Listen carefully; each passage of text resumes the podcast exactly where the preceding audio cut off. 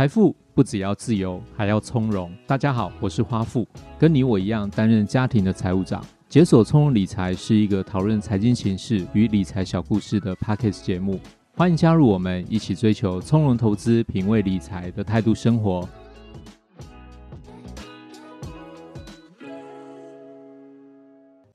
大家好，我是花富，欢迎收听解锁从容理财。二零二二年呢，很快就过了十一个月。那今年基本上就是一个典型的空头市场，从今年第一季的最高点一路下滑至今呢，从美国股市道琼指数来看呢，从三万六千八百点下跌到三万一千八百点，这个修正的幅度呢多达了五千点，跌幅也有十四 percent。那美国呢，标普五百指数呢也从四千八百点下跌到三千八百点，这段时间也修正了一千点，跌幅有二十一 percent。但是你来看台湾股市呢，很多人都会说，为什么我们台股比人家还更严重？我们来算一下，加权指数呢，从一万八千六百一十九点，一八六一九点下跌到之前的一个低点一二六二九点，这段时间整整修正了六千点，而且跌幅高达三十二 percent。今年的状况呢，也让很多没有做一些资产配置或者是重压台股的投资朋友损失非常惨重。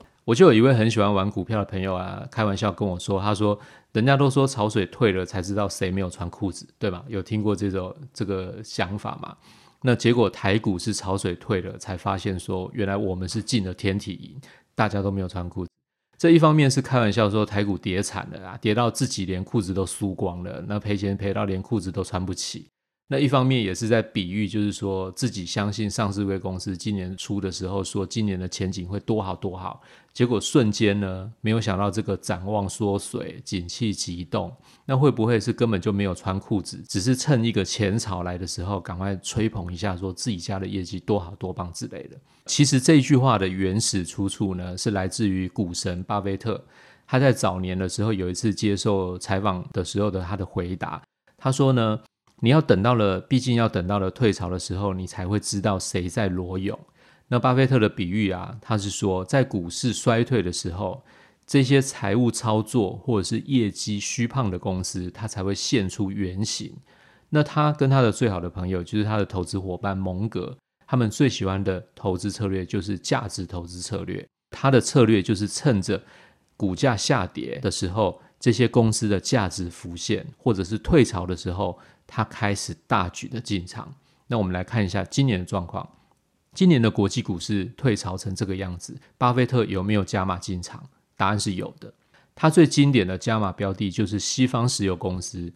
巴菲特旗下的波克夏公司呢，他其实不断的在分批加码西方石油。那有些投资人可能会觉得说，诶，石油今年的状况也没有很好啊，为什么他要做这件事情呢？当然不是说买了马上就会上涨，就算巴菲特他也不会有这样子的功力嘛，买了马上就上涨，他的账面上呢还是会出现一个亏损的成绩。但是到九月底为止，西方石油又出现了一次重挫，你有发现吗？他买进之后不只是不会立刻上涨，甚至还会再重挫。这个时候股神反而是继续的出手。九月底为止，他持有的股数已经有一点九亿股。那持股比例也超过百分之二十 percent，即使账面亏损，他还是继续买进哦。为什么？因为符合他的价值投资策略，所以他眼光其实相当的独到。那同时呢，今年电动车夯成这个样子，不管是新创的车厂、欧美的车厂，他们都宣誓要跨入电动车的领域。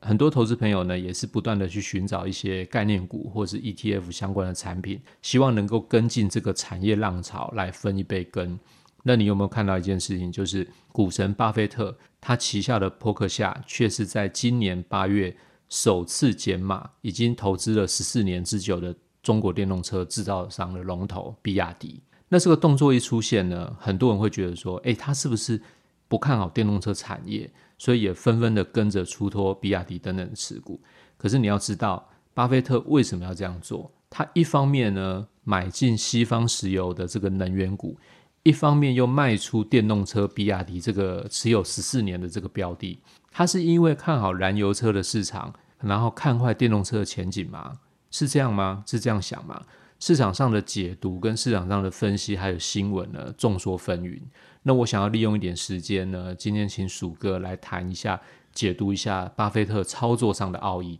当然，有没有我们没有参透的地方呢？今天也请鼠哥来跟大家开示开示一下。鼠哥你好，花不好，各位听众朋友大家好。首先呢，我觉得可以请大家先转换一下那个心境，大家可以先想象一下自己一个情况。如果说你是一个满手现金的投资人，或者说你是一个大老板，你手上就是什么都没有，但是就是钱多，而且你的这些钱是已经在投资市场上，时间一到，他就会跟你分。分红分润更多的现金，这样的话，你会做怎么样的一个投资布置跟策略？我相信呢，大家这样的想象之后，你就可以知道说，这些人的心态跟我们一般投资人小资金比较小额的人心态，还有你的期望一定是不同的。先让我享受一下这种想象，好吧？这种想象很舒服的，对，沉浸式的投资环境，对，没有错，就是这对于一般投资人来讲，哦，真的就是想象。好，所以要做这样的不同的想象，先把这个立场改变一下，然后再来进入下面的一些一个分析嘛。对，没有错。为什么要先提呢？提这个想象呢？是因为说。巴菲特在旗下这波特下，基本上它是一个富可敌国的公司。你看它排的市值，大概也是全球都在前十大里面哦。对，它可能比很多小国的每年的 GDP 都还要高啊。大家常用的一个，算是一个比较的一个一个方式啦。所以我们知道说，它每年所产生这个，因为它资产实在太大，所以它每年产生现金流也相当庞大，跟我们一般投资人当然是不一样。一般投资人，我们可能说，呃，我们追求一个绝对报酬，那希望某个投资决策可以获得获得一定的金额回收嘛，或是希望你的报酬也可以设定在多少。但是对于巴菲特这种他们的波特夏旗下手上有这么庞大的现金，他必须要以更有效率、更科学的方式来运用这些现金嘛。所以说，他们投资思维就不会是比较呃追高杀低的策略。简单来讲，就是说，巴菲特或是蒙格他们投资艺术呢，比较偏向是于，如果说用一个大的一个框架来看的话，比较偏向于是逆势投资。他们有小钱的时候，其实过去很多年前他们就是在做逆势投资。那现在他们是大钱了，他们其实还是做比较偏向逆势投资这个动作了。他们宁可手上是手握现金去等待机会，然后在情势出现有逆势投资机会的时候，他们才会进场去买。甚至是持续的加码。反过来说呢，当你形势是比较有利于某一家个股的时候，对于他们来说，他们想法可能反而会去思考说：如果大家都看好的话，有没有可能最后一只老鼠已经快要出现了？是不是潮水已经让股价涨得太高了？潮水是不是准备要退潮了？是不是应该要逢高减码？所以才会出现说，市场会有个解读是说，在电动车现在前景一定还是一片大好，对于每个人来说啦，因为市场讯息都是大好嘛。但是巴菲特他们为什么有开始减码比亚迪这个动作？其实大家从逆势投资这四个字，其实也许就可以看出一些端倪。好，不过如果要我们投资朋友有这样的决策能力的话，坦白说，其实不太容易做到。除了要有长时间的一些投资经验去累积之外呢，这个状况其实还有一点违反人性，对不对？对，当然违反人性。我觉得，呃，市场上其实很多在解读巴菲特还有他好朋友蒙格这些书籍啊。投资朋友如果有兴趣的话，其实你可以去图书馆或书局，你可以翻阅一下。我们可以透过一些书籍的介绍，可以来了解说他们的策略跟思维到底是什么。啊，我这边的话可以简单浓缩一下，说二老的这个精髓，其实就是卖强加马弱。说穿了，其实有点类似再平衡的观念。大家不要认为说再平衡是这几年才出现很新兴的投资的一个名词，其实这个概念在投资学上其实已经用了非常非常久了，而且已经有过去很多实战经验可以去佐证这个效果。那这个效果重点卖强买弱这个东西，其实我相信这个东西是大家可以好好的去思考跟参考的一个一个方式。但是这边呢，我也坦白说，就是。第一个话，我有讲到说，我们人性的话，其实要违反人性，其实是很难做到。明明在一直涨的标的，如果说要我卖掉的话，我可能光是要说服自己，我要自己去对话这段时间，可能就要花一段时间。那第二个话是说，除了很难做到之外的话，就是你很难做得很漂亮。就算是说你已经有决心要去卖掉，已经是强势的标的，但是你怎么知道说你要卖在什么价位是最漂亮？因为最高点永远只有一次嘛，永远只有那个点。那那个成交量一定就是小的，没有人可以卖在最高点，就是通常那个人都不会是你嘛，所以这是有相当大的难度。所以说，再平衡的这个决策要有意识，而且相对主观去选择运用时机，什么时候去做的话，其实这个难度当然也是相当高。回过头来是我们看巴菲特跟蒙格，一个九十二岁，一个九十八岁，两个人加起来已经一百九十岁了。他们是靠大量的人生经验，当然还有大量的阅读，他们都是很喜欢阅读的人。他们已经把这种运用的时机的这种决策力，早就已经内化成自己一个。经验上的一种敏锐度，而且花福你知道吗？他们到现在都还在用纸本来阅读这些资料，嗯，甚至是，是甚至蒙格已经老化到的时候，他其中一个眼睛其实视力不好，毕竟一个快将近百岁，已经可以称为人人类的一个一个投资大师，但是他还是就是可以戴着很厚的镜片的眼镜。那坚持每天都还是要广泛的去阅读相关的书籍，所以我觉得这的确是很不简单一个习惯。对投资朋友来说，我觉得也是一个很好的一个参考。所以我这边也跟大家分享一下，巴菲特其实也曾经讲过说，投资有两个关键。第一个呢是要找到说，呃，竞争力有比较突出的公司，那我去长期投资，这大家应该都很好理解嘛，对不对？如果说你还没有找到这样的公司的话，其实也没关系。虽然大家观念都懂。但是问题实际上要找也没那么好找，那没关系，你就可以先好好的投资自己，好好的先训练自己，增加自己的一些经验。也就是说，如果说有一天你靠着不断累积、不断投资自己，你这些厚植的这些知识，可以让你说成为你一个独到的一个判断跟眼光的话，到时候自然而然就可以达到刚讲的投资两个关键的第一个关键，就是你可以找到说市场上有竞争力。突出的一个好公司，而且你可以去做一个真正的一个好的长期的投资。这样听起来其实是蛮需要一些经验跟一些磨练，然后慢慢的把一些知识或者是经验内化成自己的一些决策嘛，才有办法有这样的功力。没有错，我觉得主动投资是一定要需要一些实践经验跟一个努力的一个转化。像他们二老就是透过一个大量阅读跟人生经验。来做这些转化，我觉得这是需要时间的。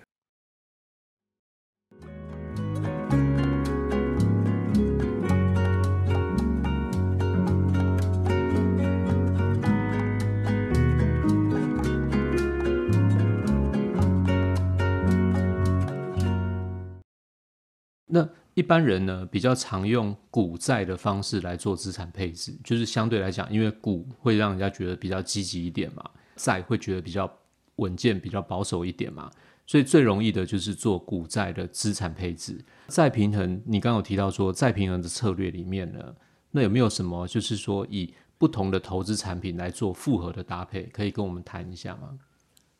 其实呢，我觉得一般初学的投资人比较不会想到说所谓的资产配置这一块，但是呢，就像花富刚刚提到的这个问题，我觉得这绝对是非常重要的一个基本动作。就像是我们有在那第十八集的时候，其实我们有跟各位投资朋友分享过的实际经验，就是用二零零八年金融海啸来看，如果你的资产部位全部单放股票，或是全部单放在债券上，那经过那二零零八、二零零九年那一两年的上冲下洗，你整个 overall 下来，你的绩效表现都不会比有你有执行再平衡，而且你做股债资产的配置来的表现好。那其实这个东西，大家可以再回去回头去再去听那一集的那个例子的举例。这边东西是主要讲说，再平衡其实几个优点啦，就是它除了确保说你投资组合可以保持在你比较有效一个配置的比例的一个部位，而且它是适合你投资人自己的属性的比例。因为你有些人可能风险承受度高，有些人风险承受度比较小。那简单说，比如说你是比较稳健型投资人，你可能设定是股六十趴。债四十趴比例，你多投的时候，你股票部位市值上涨很多，你的配置就不可能会是股六债四嘛，因为你股票涨已经涨上来了嘛。对，对你那时候可能搞不好都拉到股是八成，债是两成，这时候你可能就是在你一段时间之后，你进行再平衡的时候，你就是卖掉一部分的股票的部位，然后去转到债，让你整个资产配再度回到是股六十趴，债四十趴，就回到适合你自己。投资属性的一个比例的话，当有一天市场它回档的时候，其实你当时股票那报酬其实已经转换落袋了。你就不会让那个东西变成是一个纸上富贵，只是一场空。相对来说呢，你空头的时候也可以反向去做那个平衡。当你股票跌的比较多的时候，那你资产配置可能变成呃股股三债七，那你这时候反而你是要卖债转股，就是趁势是说做一个再平衡，去低接一些比较跌深的一些值得长期投资的一些好公司。我们做这样的调整之后，把它整个部位再调回来是股六债四。的股六成债四成，我们在期待市场做一个转多，这样的做的目的呢，其实就是让你的整个投资曲线呢去趋于平缓，可以达到说你降低波动风险，然后提升你一个长期累积一个报酬率的一个动作。其实你做这个事情跟股神巴菲特做的事情是一样的，只不过说他们是用一个主动投资的方式，他们是用经验，还有他们的纪律，还有他们广泛的一个阅读在执行。这一切一切的一个投资决策，鼠哥，你刚刚讲了一个重点，纪律这件事情呢，在开盘之前跟收盘之后，大家都可以说，嗯，对啊，就纪律很重要，没错，纪律很重要，纪律真的很重要。但是在盘中的时间呢，事情一紧急，看到股价马上大涨大跌，马上这个一分钟几百万上下在那边跳动的时候，马上就自乱手脚啦。哪一次不是败在纪律，对不对？没有错，却华富有讲到投资人。实际上，你在投资的时候，常会遇到一个问题，就是你要克服自己的心魔了。我觉得大家可能要记住一件事情，就是投资理财都是有交易成本。对，除了你看得见的金钱成本之外，那当然就是手续费啊、交易税啊那些的，你还有时间成本，还有你个人的、你的花心思的那些精力的成本。你的每进出一次，其实的成本其实是不小的。而且你没有遵守纪律的话，你做错又要改回来。一来一回，其实这些全部都是成本啊，不止伤你的荷包，你又伤神，甚至还伤心。其实我觉得那是有点得不偿失，因为我们可以看一下说，巴菲特、蒙格他们早就已经是非常大的企业化经营，他们用机构法人投资方式在做这些投资配置跟管理，背后他有一定很大的一个研究团队在做一些资讯的收集、提供、研判这些后勤资源。所以说，这个东西其实它两边的差距是非常的大的。但是呢，反过来说，我们其实可以借力使力。我们也许可以透过，比如说简单的参与智能投资的方式，直接把这个问题去交给科技，直接用系统来帮助我们，不要受到情绪的影响，减少一些不理性的动作，就是有纪律的进行这些再平衡的长期投资的话，我觉得你这样一定有机会会比。你用一个个人主观判断进进出出，应该你要获得更好的表现的话，我相信用再平衡的方式，用纪律方式的话，应该长期来看，应该是更有机会胜出。好，谢谢鼠哥跟大家做的分享哦。其实鼠哥呢，之前常常会遇到别人来问他说有什么标的可以买，现在的股票市场怎么看？他通常都会回人家第一句话就是什么？鼠哥你要自己讲嘛。施主。这个问题要问你自己啊，